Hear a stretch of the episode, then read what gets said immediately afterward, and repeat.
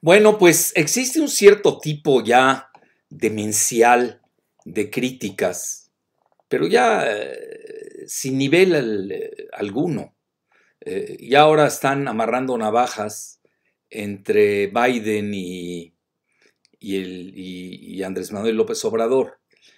curiosamente, hizo muy bien el presidente, bueno, después de que, de acuerdo a la doctrina Estrada, que es una doctrina que se gestó en 1930, curiosamente 10 años después a, los tratados de Bucareli, que todavía son eh, secretos. Nadie conoce bien el, tratado de Bucareli o los tratados de Bucareli. Y eh, que ahí es donde reconoce precisamente en esa, en esa coyuntura, Estados Unidos reconoce a, a México. No lo había reconocido después de tanta confrontación.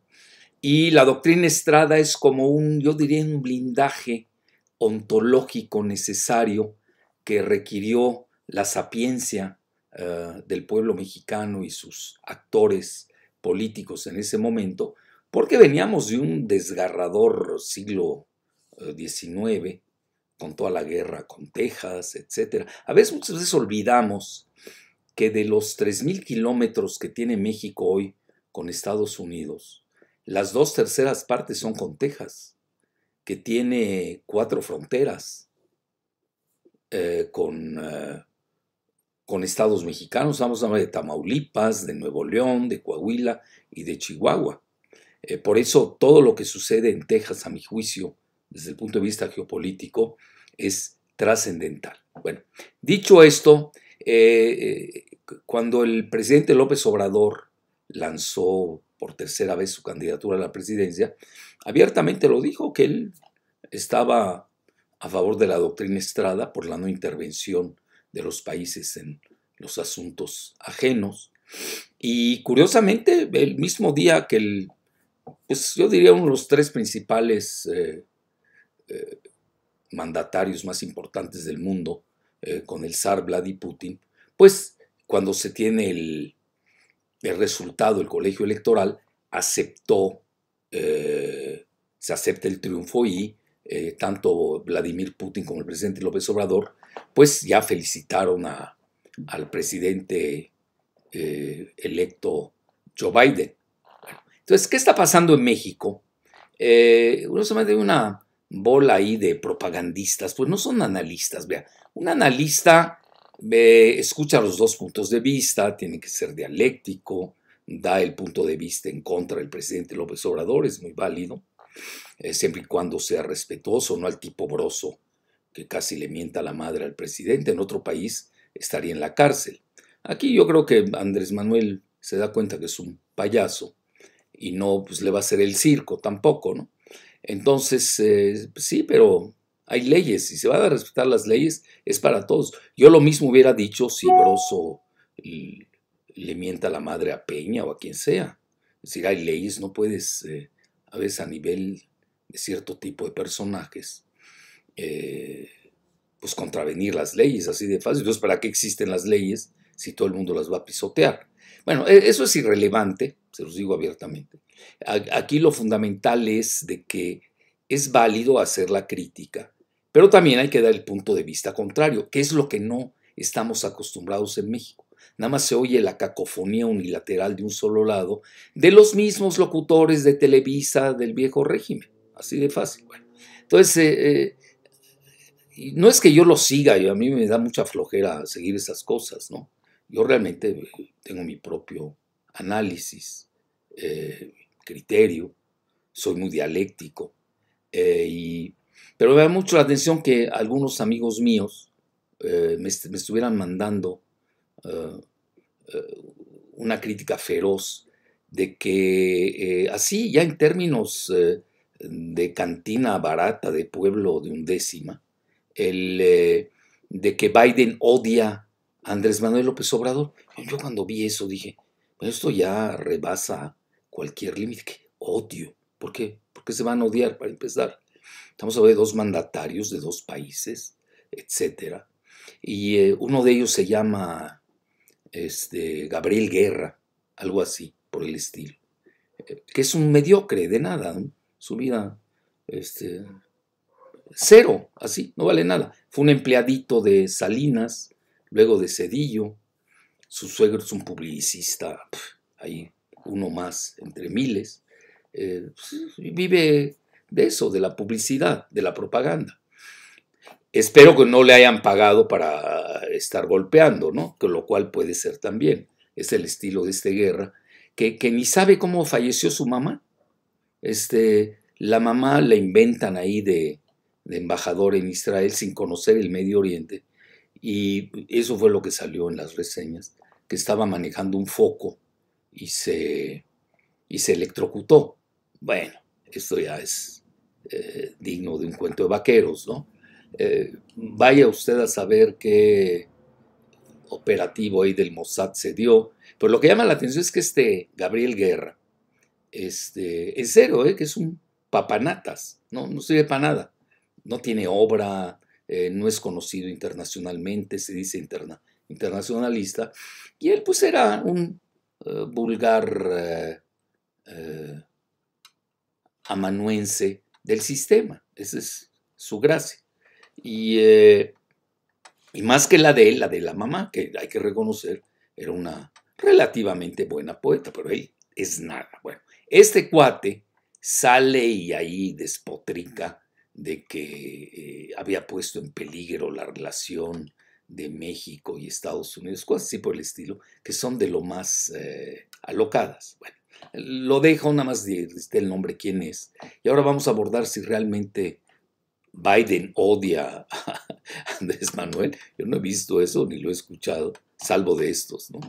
Y, eh, luego el eh, otro que fue un instrumento de Castañeda Goodman. Ustedes saben, los hermanos Goodman eh, son hijos de la misma madre rusa israelí.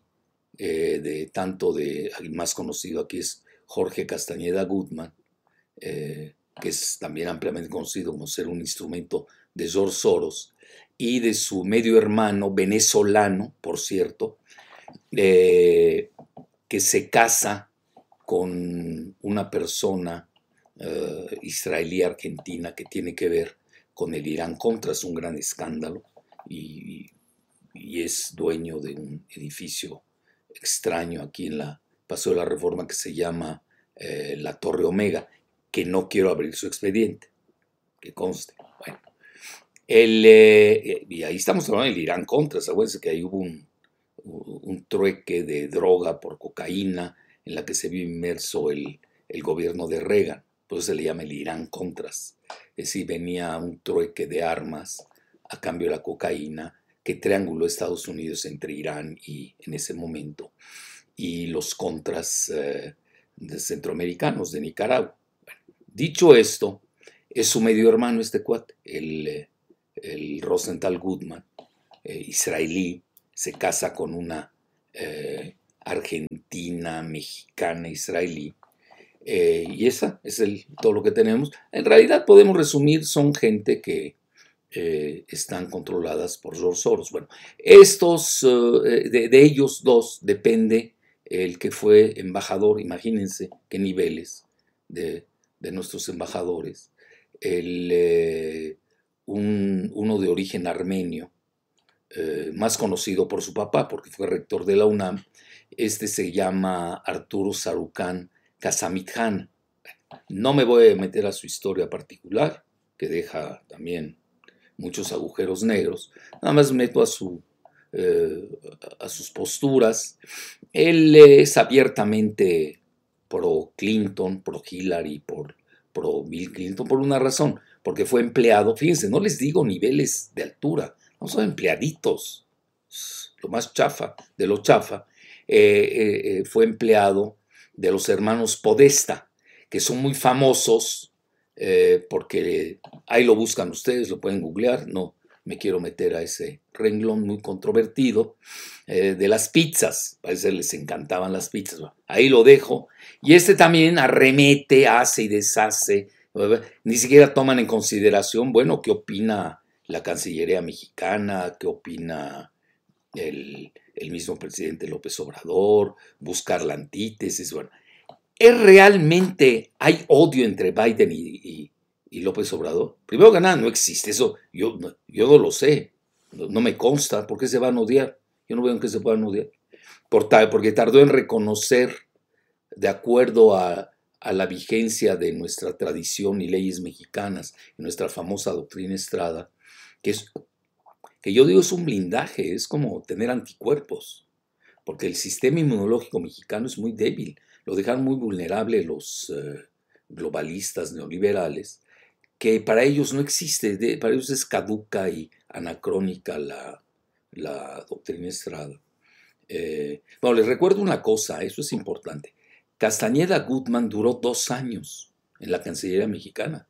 Lo sacó a patadas Marta Sagún.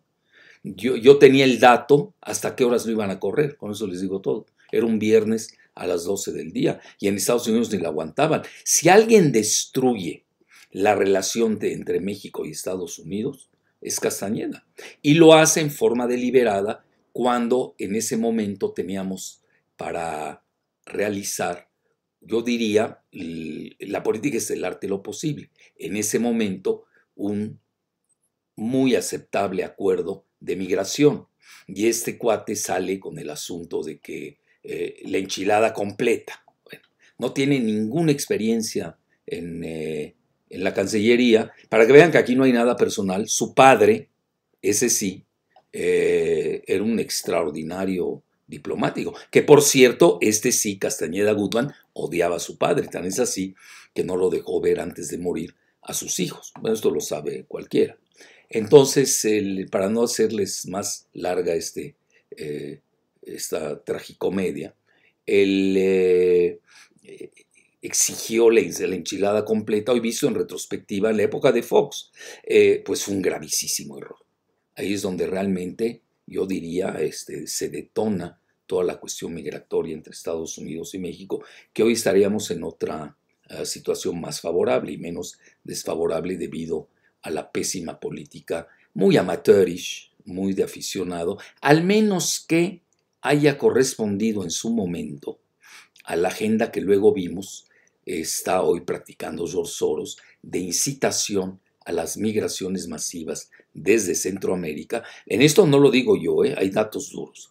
George Soros financia la mayor parte de la mayor parte de las ONGs en Centroamérica y está financiando también a los migrantes porque en la época de Trump, todavía, todavía es presidente Trump, pero más en su auge, eh, le, convenía eh, eh, encender e incendiar la agenda migratoria para poner en aprietos a, Trump. Ese es lo que hay detrás, en realidad, de la cuestión migratoria que se exacerbó en estos dos recientes años. Bueno, dicho así, y ya me voy a datos duros, no hay una prueba fehaciente de que alguien diga que Biden odia a López Obrador y viceversa, menos que López Obrador odia a Biden o odia a Trump o Trump odia a López Obrador. ¿qué, ¿Qué, es eso? ¿Qué, ¿Qué niveles ya estamos hablando de análisis? Aquí tenemos que ir a análisis duros. Vean, eh, podemos decir que no le gustó o se esperaba que de inmediato eh, López Obrador lo reconociera. Sí, pero ya les dije toda la, eh, la cobertura de la doctrina Estrada, que es muy fundamental. Eso hay que entenderlo. Y Estados Unidos lo entiende perfectamente.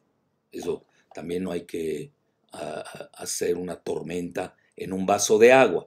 Bueno, ¿le convendrá verdaderamente a Joe Biden, ahora que va eh, prestar eh, sermento o juramento el 20 de, de enero a mediodía, pelearse con un presidente tan popular en México. Estamos hablando del 70% de aceptación, que hace mucho no lo tiene un presidente en la historia de nuestro país. Pelearse con un presidente tan popular, tanto en México como en Estados Unidos. Vean, a mí me consta, yo conozco bien la comunidad mexicana en Estados Unidos y me ha tocado eh, eh, pues hacer giras y, dialogar con ellos. Eh, realmente Andrés Manuel es muy popular en, Estados Unidos, en las comunidades mexicanas. Y tan no intervino Porque aquí muchos dijeron, es que fue a la visita a la Casa Blanca. Sí, pero no puedes comparar esa visita con la que hizo Trump cuando lo reciben Videgaray y Peña, porque en ese momento Trump era candidato, no era presidente de Estados Unidos. Y ahí yo le doy la razón a quienes criticaron esa visita. Incluso eh, Claudia Ruiz Massieu, que era canciller, eh, tengo entendido que eh, mostró su, su insatisfacción, lo cual pues, era muy válido. Y creo que lo renunció, ya no sé qué pasó. Bueno, a lo que quiero llegar no es comparable porque no es entre iguales.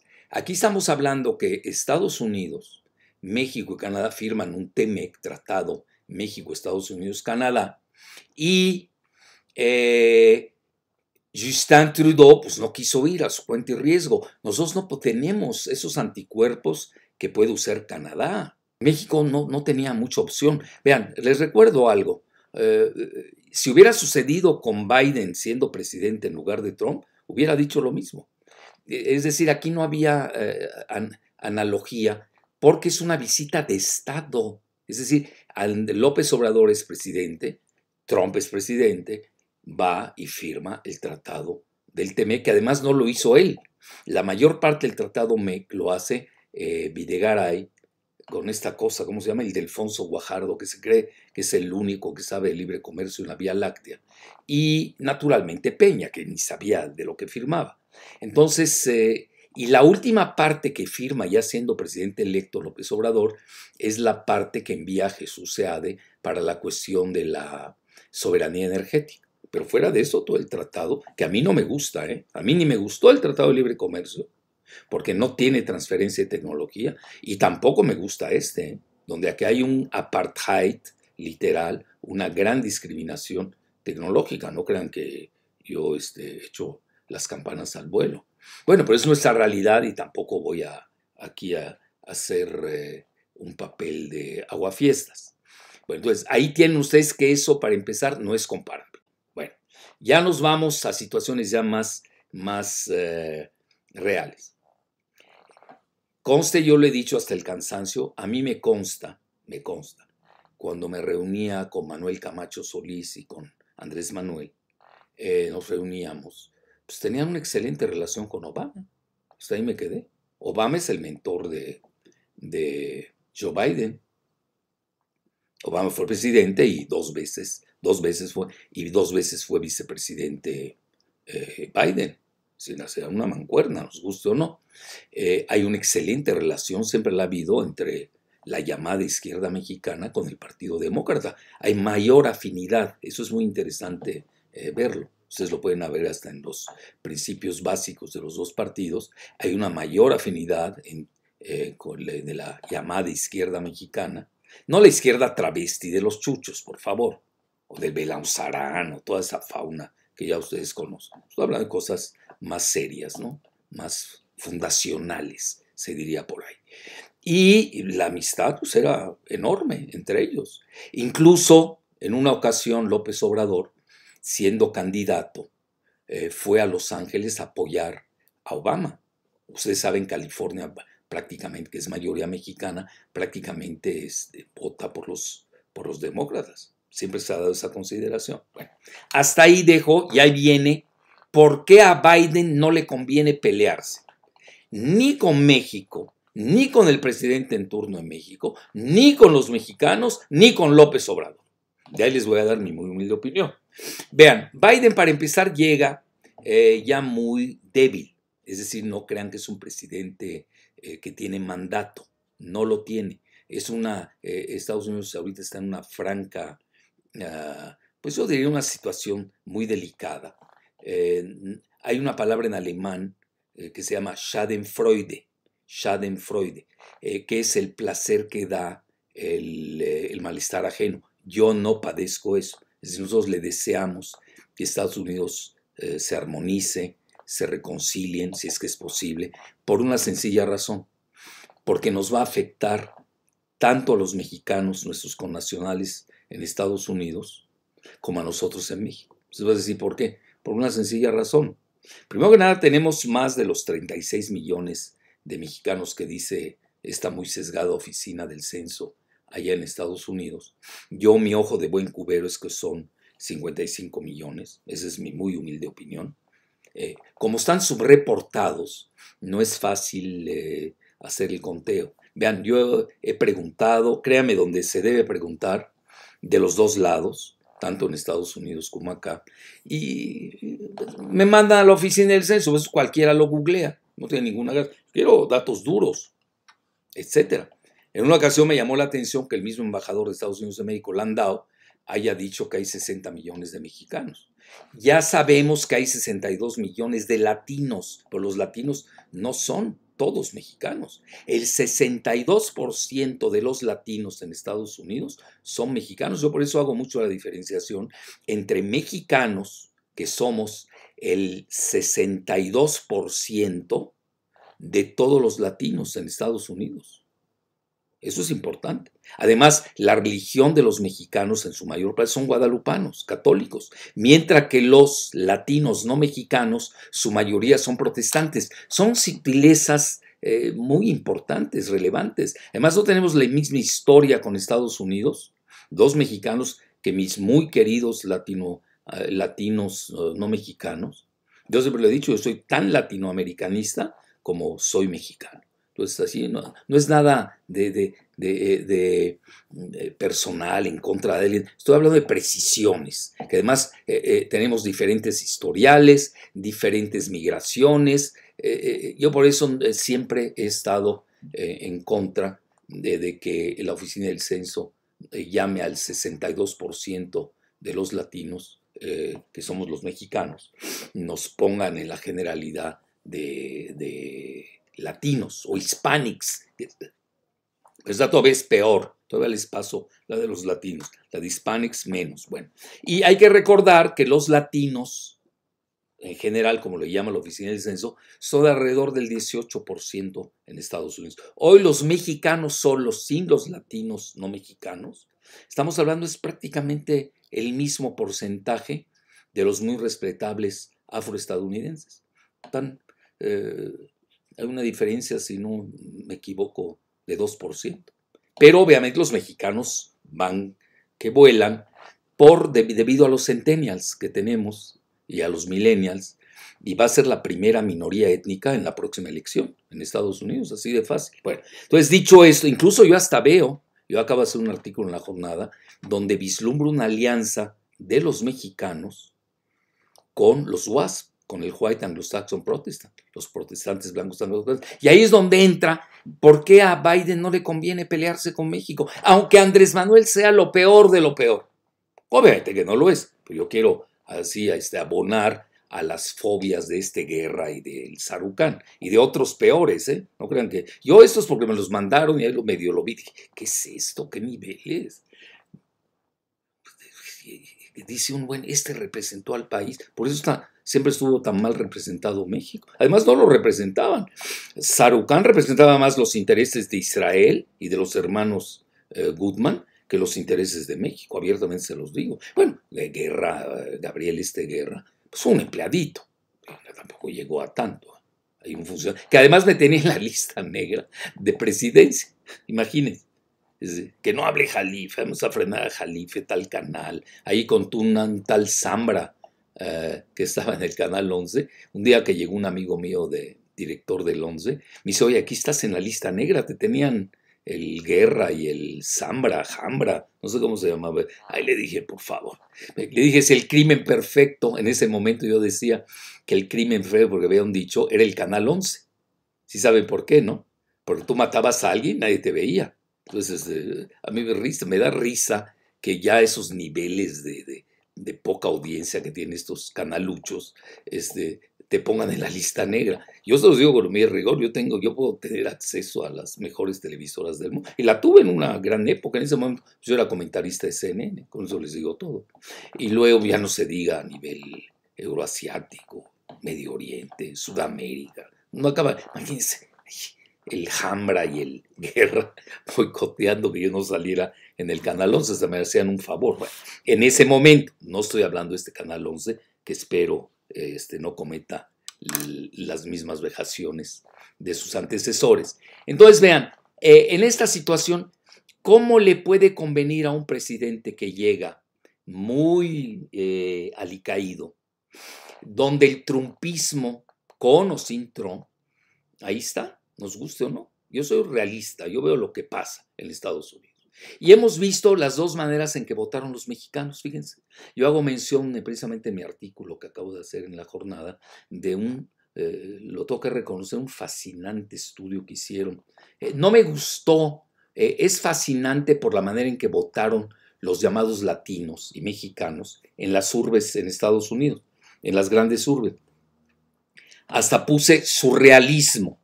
¿Qué quiere decir? Porque eso es increíble. La mayor parte de los latinos, lo dice el New York Times, que odia a Trump y es prosoros a morir.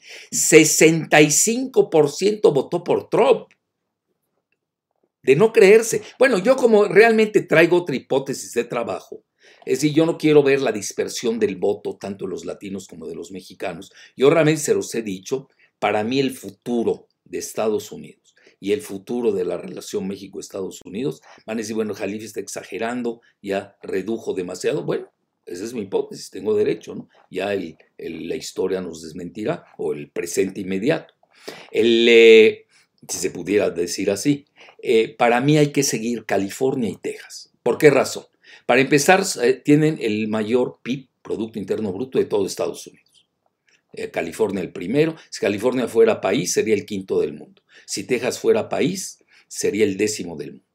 En votos electorales, California anda, si no me equivoco, 55 eh, votos electorales, o y, Texas trae 38 son los dos principales votos electorales. Ustedes saben que en Estados Unidos la contienda es por estado y sus votos electorales, no es popular.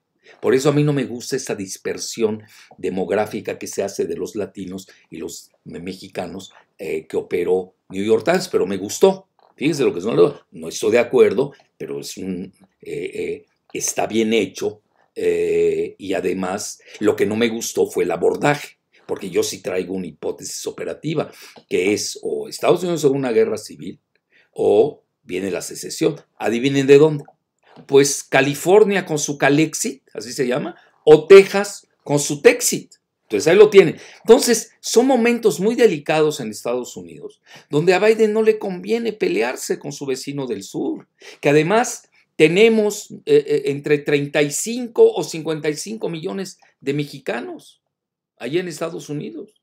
Y se va a pelear con el futuro porque los mexicanos somos los que vamos a definir las próximas elecciones eh, si es que no eh, eh, se da la guerra civil o si no se da secesión, cosa que yo no deseo, ya les dije las consideraciones por las cuales no las deseo. Una de ellas es que de los seis principales ingresos que tenemos en México, cinco dependen de Estados Unidos. Cinco, se dice fácil, y no solamente son las remesas, cinco rubros. Entonces, dicho esto, ¿cómo le va a convenir a Biden pelearse con, al revés? Yo si fuera Biden, primero que nada, él es católico.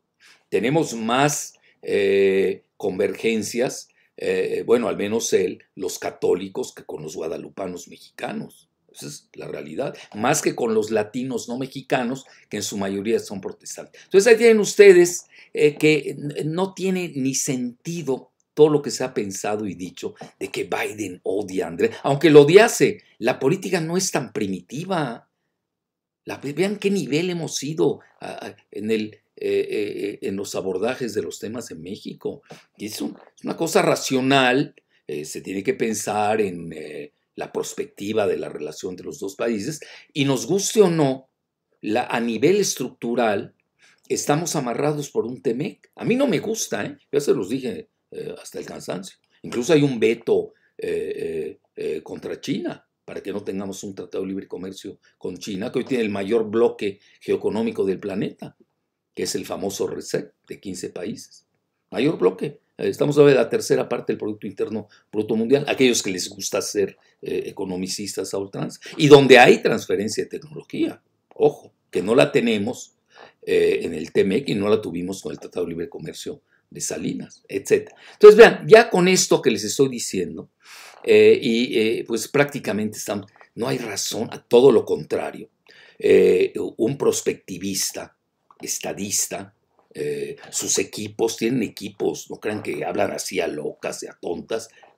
Hay gente, hay think tanks de primera en Estados Unidos que vislumbran más o menos lo que estamos abordando. Unos de un a favor de Trump, otros en contra de Trump, otros a favor de Biden, o sea, pero en general sí ven la, la perspectiva de, la relación, eh, sobre todo, ya, ya les indiqué mucho, eh, la de Texas es fundamental. Vean, no crean que Trump fue gratuito, que haya mandado construir eh, parte de la, del muro de la ignominia con Texas, en Texas por los cuatro estados mexicanos colindantes. Estamos en las dos terceras partes de la frontera están ahí. Sí, pero tampoco hay que perder de vista que quien inicia el muro es Bill Clinton.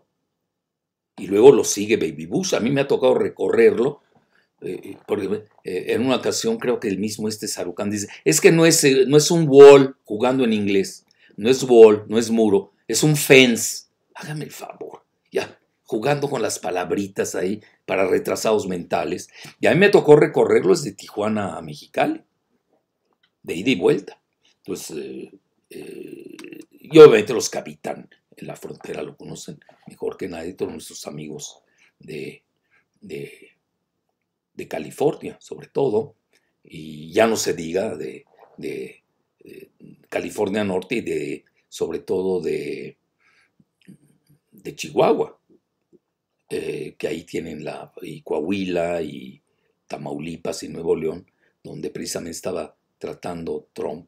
No, ya no sé a qué nivel llegaron con, la, con el muro, pero ya estaba bastante avanzado. Bueno, entonces dicho esto, yo eh, concluiría pues con lo que pasó, la realidad. Estaba el presidente López Obrador en Valladolid, vean en dónde, yo soy yucateco, eh, ahí está la mejor comida sé que se van a molestar mis amigos de Mérida, la mejor comida de la península está en Valladolid, mucho más que, que en Mérida. Y, ahí con el gobernador Vila, que yo hoy sé que van a brincar muchos panistas, lo veo como el candidato eh, por el PAN a la presidencia. Otra cosa es que gane, este, otra cosa pero sí lo veo. Eh, se me hace que el gobernador Vila este, se ha manejado mucho mejor que todos estos eh, cacofónicos, tipo corral. Y, bueno, ¿qué es eso? Este, y además ya se va a corral, y además así va a ir en la elección. Entonces, este, Vila, eh, por algo lo hizo Andrés Manuel, que es un eh, genio de la política doméstica, y ahí estaba junto a Marcelo Ebrard, que es nuestro canciller, que no olvidemos, él es, nos gusta, ¿no? Marcelo estudió RI, Relaciones Internacionales del Colegio de México, eso nos olvida, etc. Entonces, sabe, saben de esto, de ese manejo. Y ahí el presidente López Obrador le habló, le habló a, Biden. Y uno de los temas abordados fue precisamente el de la migración. Entonces, ya con esta llamada muy amable, muy respetuosa, incluso la carta que le envió eh, Andrés Manuel al presidente electo Joe Biden, pues digo, fue la carta de acuerdo a los cánones de la doctrina Estrada, en la que Andrés cree, y ya vemos muchos que creemos en ella. Los que son globalistas, apátridas, amátridas y antimexicanos, pues odian la doctrina Estrada. Aquí sí podemos usar el término odian. Yo usaría más abominan, ¿no? Por la palabra odio se me hace muy, muy primitiva. Entonces, eh, o tienen intereses contrarios que no son antimexicanos, para ellos soñarían ya que México entero se entregue a Estados Unidos. Lo que pasa es que en Estados Unidos no los están aceptando. Entonces ya en resumen, ya para concluir punto final, eh, les puedo decir que al revés, al que no le conviene pelearse con Andrés Manuel, a quien no le conviene pelearse con los mexicanos de, de Aquende y Allende, México, a quien no le conviene pelearse eh, con México, es a Biden. Así de fácil. Hasta la próxima.